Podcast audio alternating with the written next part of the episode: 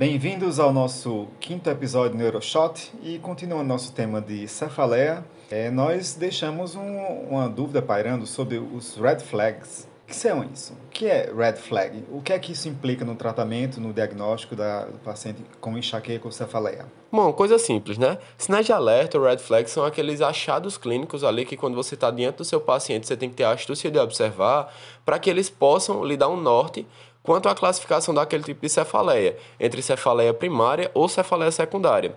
Esta última, geralmente, ela está muito associada ali, intimamente associada a algum tipo de lesão neurológica previamente existente ou até mesmo algum distúrbio sistêmico, certo? Nesses casos, né, a cefaleia ela é apenas mais um dos sintomas que compõem o quadro clínico daquele paciente. A gente tem alguns sinais de alertas aqui bem clássicos. Quais são? Um dos principais são a idade, certo? Pacientes após os 50 anos. A gente tem que considerar a hipótese de arterite temporal ou uma lesão estrutural no sistema nervoso central. É, um, tu- é a te- lesão, ce- lesão estrutural é o tumor cerebral. A arterite é, é sempre unilateral, né? Exatamente. Aí também tem aquela cefaleia de início súbito, né? Muito intensa. que pode remeter a uma ruptura de aneurisma, né, a alguma malformação arteriovenosa. Essa cefaleia é importante porque ela analgésico é muito difícil resolver com analgésico e ela é contínua, ela não, não melhora. Então preste atenção nisso. Exatamente. E falar em contínuo, a gente também tem a cefaleia progressiva, né? Ela, ela- é, a dor é, fica piorando é, tempos em tempos. Isso significa o quê? Parece que não tem fim. Ela geralmente ou é uma lesão estrutural ou algum efeito de massa, como tumor, abscesso, causando aí uma hipertensão intracraniana. Agora sim, importante atentar também para aquela cefaleia que ela piora com a- o decúbito, né? Ou tosse ou espirro. É, ela Exatamente. pode ser decorrente de uma hipertensão intracraniana, né? Também, Também, né? Ou hipotensão intracraniana. Por exemplo, a cefaleia pós-hack é a cefaleia de hipotensão intracraniana. Isso, exatamente. Exatamente, é bom sempre se atentar. É, a gente também tem aqui os pacientes com neoplasia, né? Que é uma, su- um suspeito de metástase aí para o sistema nervoso central.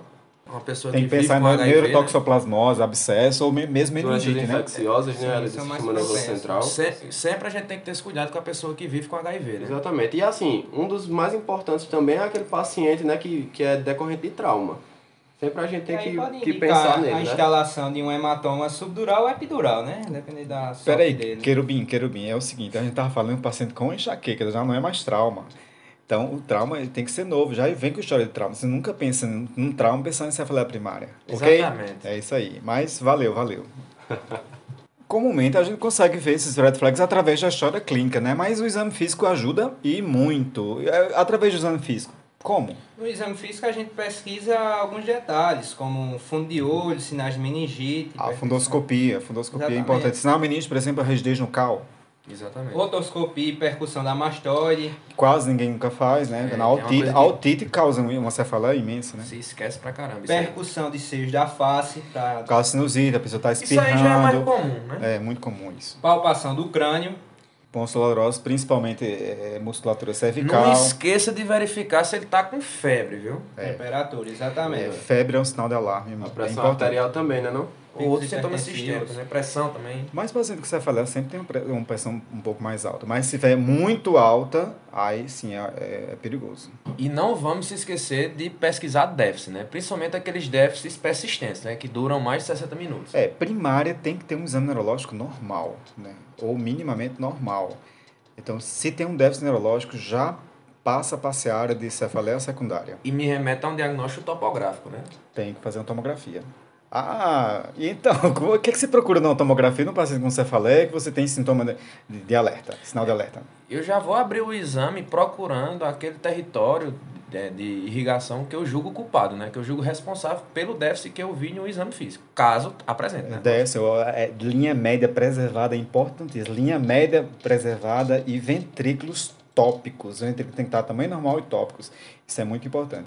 E ver se tem alguma alteração, uma assimetria, uma massa. Esse exame é com contraste ou é sem contraste? Ah, Ai, pelo amor de Deus, essa é uma discussão muito longa.